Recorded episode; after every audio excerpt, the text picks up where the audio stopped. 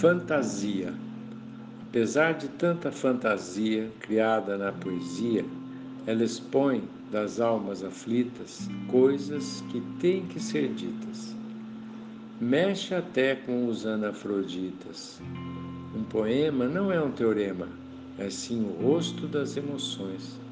Rouba e toma jeito de ilusões. Divide uma lágrima, uma dor, um riso, uma lástima, uma grande raiva. Sexo sonhado, gosto de saliva, do sonhador ele é a seiva. O poeta vê encanto em tudo, distraído, pensa mudo, não por ser alguém diferente, talvez por acidente. Versos se misturam à revelia, numa grande bacia, para quem achar primeiro, tal agulha num palheiro.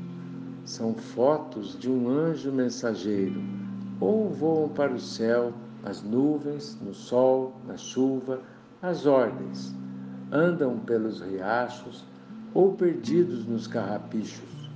Rimam por aí, assobiando sentimentos. Daí embaralham vogais e consoantes em encontros consonantes, tingem feito corantes se divertem servindo na rua, no chão, premiam na sua construção.